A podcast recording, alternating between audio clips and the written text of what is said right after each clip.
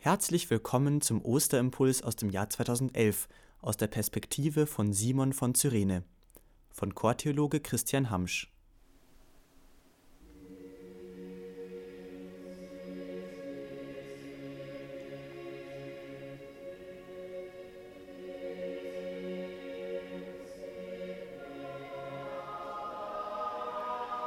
Er kam gerade vom Feld.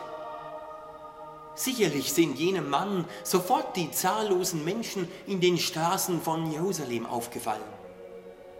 Der Name jenes geheimnisvollen Mannes war Simon und er stammte aus Nordafrika, aus Cyrene, einer Stadt an der libyschen Küste.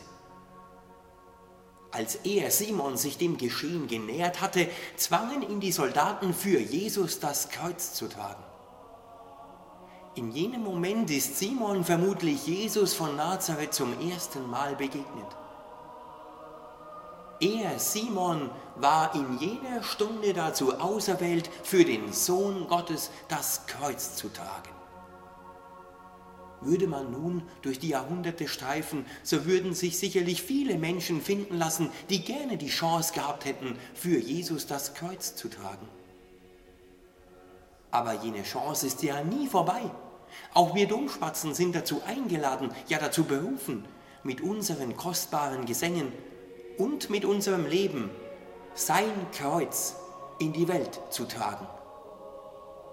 Und wenn wir tiefer in unsere Karwochengesänge hineinlauschen, dann werden wir auch erkennen, wie oft wir sein Kreuz aufleuchten lassen können.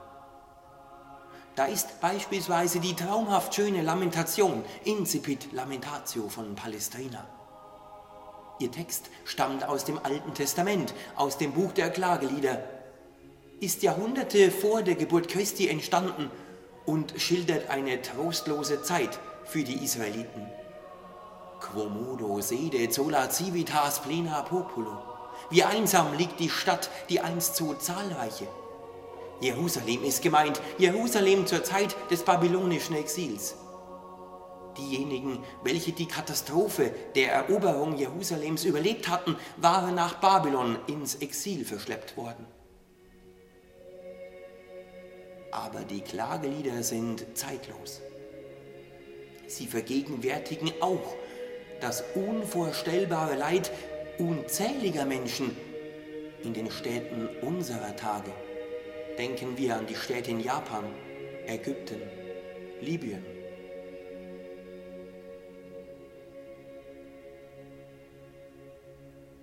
Aber wie gehen wir durch unsere Städte? Verzweifelt? Sinnlos? Resigniert? Oder mit dem Bewusstsein, dass der Sohn Gottes für uns geboren wurde und am Kreuz seine Liebe hingab, damit unser Menschenleben gelingen kann? Mit dieser Wahrheit im Herzen werden auch wir das Kreuz als Zeichen der Hoffnung zu den Menschen in den Städten tragen können. In diesem Jahr erstrahlt unsere Lamentation in neuem Glanz, denn zum ersten Mal erklingt die achtstimmige Weiterführung jener Komposition von Palestrina. Jahrzehntelang schlummerte dieses Werk in einer Handschrift in unserem Archiv. Aber ab diesem Jahr werden die musikalischen Edelsteine, die in unserer Kathedrale erklingen, um einen weiteren Diamanten bereichert sein.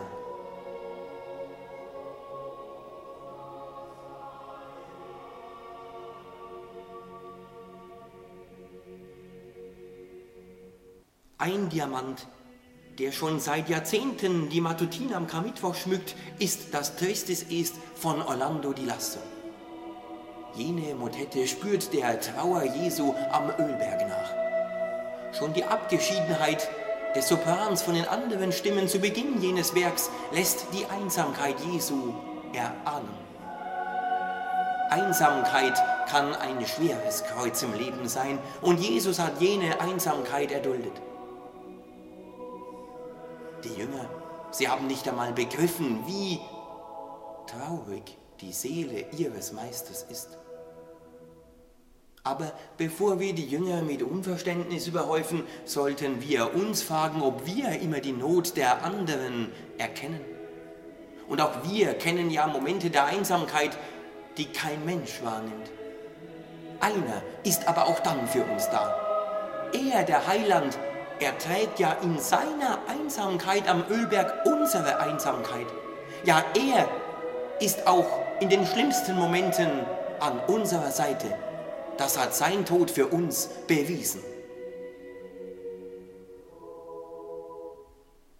Wie schwer aber das Kreuz sein kann, hören wir im Iram quasi Agnus Innocenz von Ingenieuri. Ich bin wie ein schuldloses Lamm. Jesus scheint selbst zu sprechen, aber wieso ein Lamm? Nun, Jesus stirbt an jenem Tag, an dem die Paschalämmer geschlachtet werden. Er, Jesus, ist das wahre Paschalam, das die Sünden der Welt hinwegnimmt. Aber unser Text wird nun so richtig heftig. Consilium fecerunt. Sie machten einen Plan gegen mich und sagten, kommt, lasst uns sein Brot vergiften und ihn tilgen aus dem Land der Lebenden. So schwer wird unser Kreuz im Leben hoffentlich niemals werden. Aber im Kleinen kennen wir das doch auch. Schon als Schüler kennen wir die Ohnmacht, die uns überfällt, wenn uns andere grundlos ärgern, verspotten und fertig machen aus Hass und Neid und sich dann die Schaulustigen am Rand unseres Lebensweges versammeln, so wie es Jesus auf seinem Kreuzweg erlebt hat. Wie sehr sehnen wir uns in solchen Momenten nach einem Simon, der uns hilft. Aber niemals dürfen wir vergessen, dass Jesus für uns auf seinem Kreuzweg gefallen ist, um uns aufzuhelfen, damit wir zum Simon für andere werden können.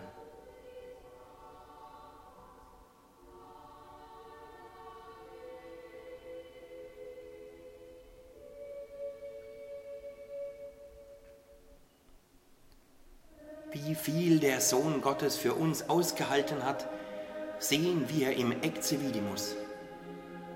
Jener Text stammt aus dem Alten Testament, aus dem Buch Jesaja, Jesaja 53. Der Text ist Jahrhunderte vor dem Todestag Christi entstanden und gleicht einer Prophezeiung, die sich in Christus nun erfüllt. Seht, wir sahen ihn und er hatte weder Schönheit noch Gestalt. Der Kreuzigung ging die Geißelung voraus. Mit dem horribile Flagellum einer Lederpeitsche mit Knochen und Metallstückchen schlugen die Folterknechte zu, solange sie wollten, denn die Anzahl der Schläge war ihnen überlassen. Jesus waren tiefe Wunden zugefügt worden. Die Dornenkrone, die man ihm auf den Kopf gepresst hatte, ließ das Blut über seine Wangen strömen. So sehen wir ihn am Kreuz, wahrlich, ohne Schönheit und Gestalt. Aber wenn wir tiefer blicken, durch jene Entstellung hindurch, dann sehen wir ihn, den Ewigen, der uns in unserer Endlichkeit nie allein lässt und durch dessen Wunden wir geheilt sind. Cuius livore, sanati sumus.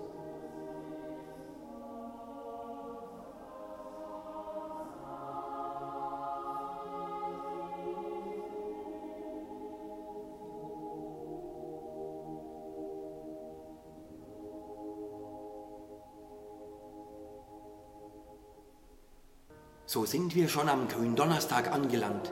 Und die Messe an jenem Abend könnte durch keinen besseren Introitus als den Choral Nos Autem Gloriae eröffnet werden. Ja, denn für uns gehört es sich, uns im Kreuz unseres Herrn Jesu Christi zu rühmen, denn in ihm ist das Heil, das Leben und unsere Auferstehung. Diese Worte aus Galater 6,14 ermutigen uns, das Kreuz voranzutragen, was oftmals gar nicht so einfach ist in einer Welt, die das Kreuz nicht mehr versteht, es missversteht, ja sogar verspottet und dabei die Liebe übersieht, nach der sich jeder doch so sehr sehnt.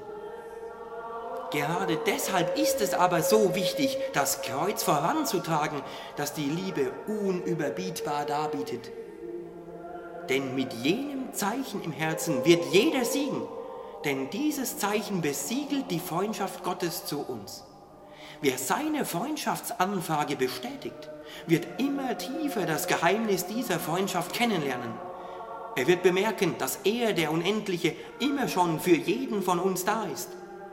Er wird spüren, dass er mit jenem Freund immer Überzahl hat, denn er steht uns auch in den ausweglosesten Situationen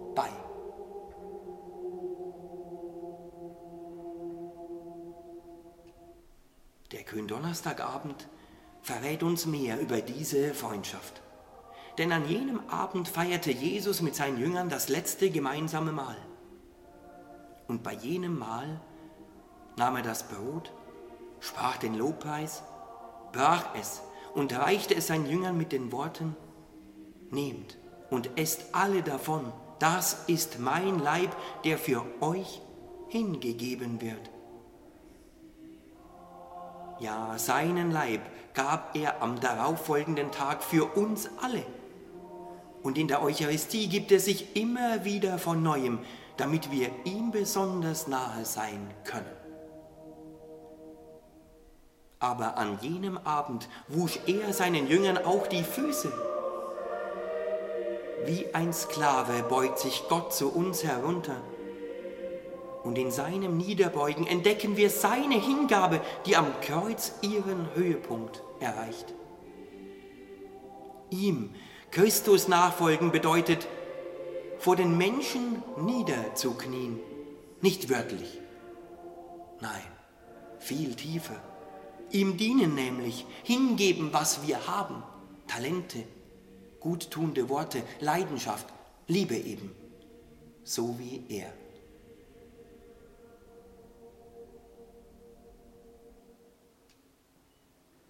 Am Ende der Missa Vespertina wird jener Choral die Sphären unserer Kathedrale erfüllen, den viele für den schönsten Choral halten. Christus factus est. Seine Worte finden wir im Philipperbrief von Paulus, Philipper 2, 6 bis 11. Aber jener Text ist viel älter als der Brief. Es ist ein Hymnus, den Paulus für so cool, für so wertvoll hielt, dass er ihn unbedingt in seinen Brief einarbeitete. Jener Hymnus ist eine einzige große Zusammenfassung und erzählt uns über Christus. Er war Gott gleich hielt aber nicht daran fest, wie Gott zu sein, sondern er entäußerte sich und wurde wie ein Sklave und den Menschen gleich. Sein Leben war das eines Menschen. Er erniedrigte sich und war gehorsam bis zum Tod, bis zum Tod am Kreuz.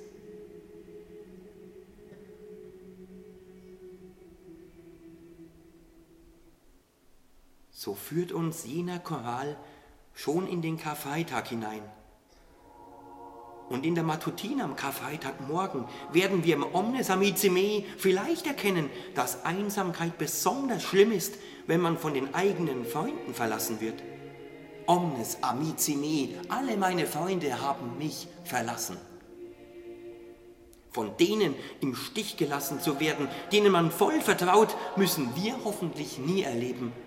Aber Jesus hat es erlebt, denn am Kreuz war er allein, bis auf wenige, die bis zuletzt zu ihm standen. Werden wir zu unseren Freunden stehen, wenn sie uns brauchen? Werden wir ihnen dann helfen, ihr Kreuz zu tragen?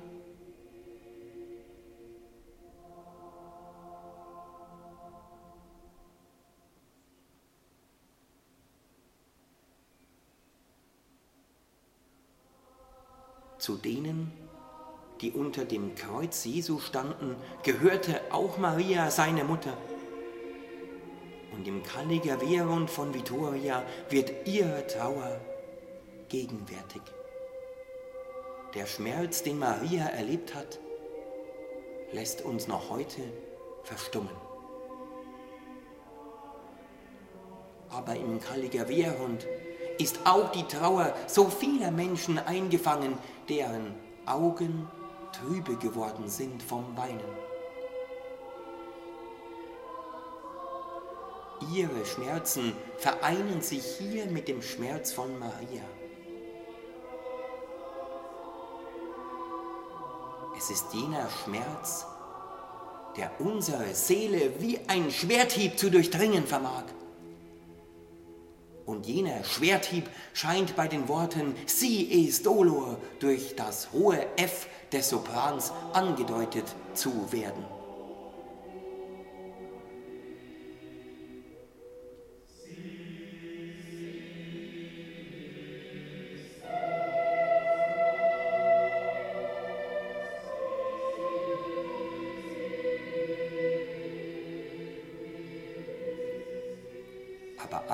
Tenor und Bass ermutigen uns im Vers, auch im Elend auf den befreienden Trost zu schauen. Obus omnes quitans itis per viam. Ihr alle, die ihr des Weges vorübergeht, schaut, ob ein Schmerz dem meinen gleicht. Ja, Christus lädt jeden, der an seinem Kreuz vorübergeht, ein, auf ihn zu schauen und zu spüren, dass er für uns gelitten hat, damit wir unser Kreuz im Leben tragen und ertragen können. Vom Kreuz ruft er jedem von uns zu, ich dein Gott, verlasse dich nicht.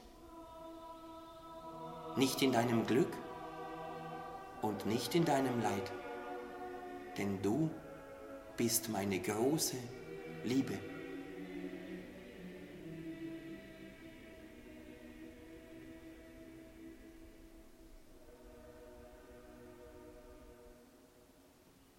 Die berühmteste Komposition unter unseren Karwochengesängen ist das Miserere von Allegri.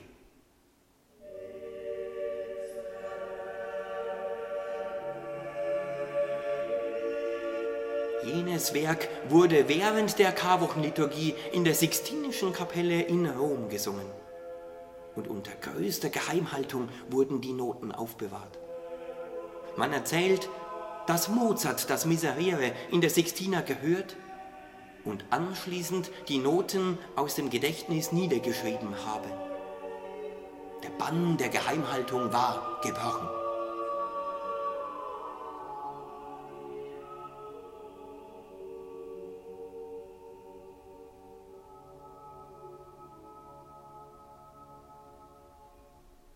Aber entscheidend ist nicht jene Legende, sondern der Text jener Komposition. Es ist der Psalm 51. Gott sei mir gnädig nach deiner Huld. Wo finde ich Vergebung? Erlösung kommt doch nur von ihm, dem Ewigen. Und wer kann mir meine Schuld vergeben, wenn nicht er? Und wie wertlos ist mein Leben ohne seine Vergebung? Blicke ich aber aufs Kreuz, so erkenne ich, dass ich schon erlöst bin durch ihn, der sein Leben für mich gab. In meinem Herzen möchte ich sein Kreuz zu den Menschen tragen, damit auch sie verstehen, dass sie schon durch ihn erlöst sind.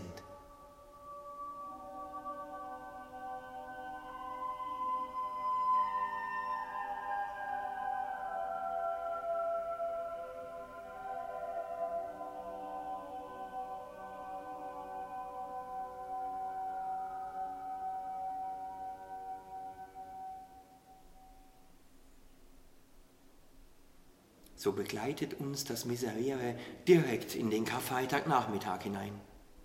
Und in der großen Liturgie an jenem Tag ist ein wesentliches Element die Kreuzverehrung, bei der auch das Crux Fidelis erklingt. Durch dessen Rhythmus und dessen Klangfarben könnten wir vor unseren Augen Jesus auf seinem Kreuzweg voranschreiten sehen. Vielleicht begreifen wir nun, dass sein Kreuzweg unseren Lebensweg kreuzt.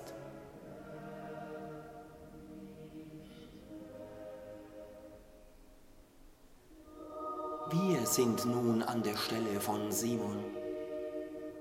Ja, wir können nun das Kreuz tragen. Und wenn es uns zu schwer fällt, brauchen wir keine Angst zu haben denn wir haben einen Freund, der uns beim Tragen hilft.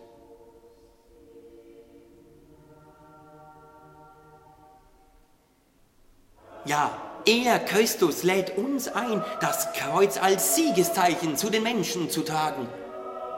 Denn sein Tod ist nicht das Ende, da er vom Tod erstanden ist.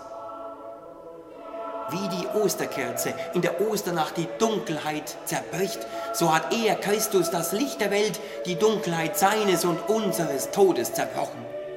Unfassbar!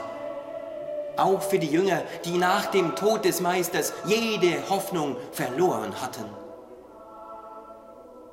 Sie mussten erst einmal begreifen, wie genial Gott ist.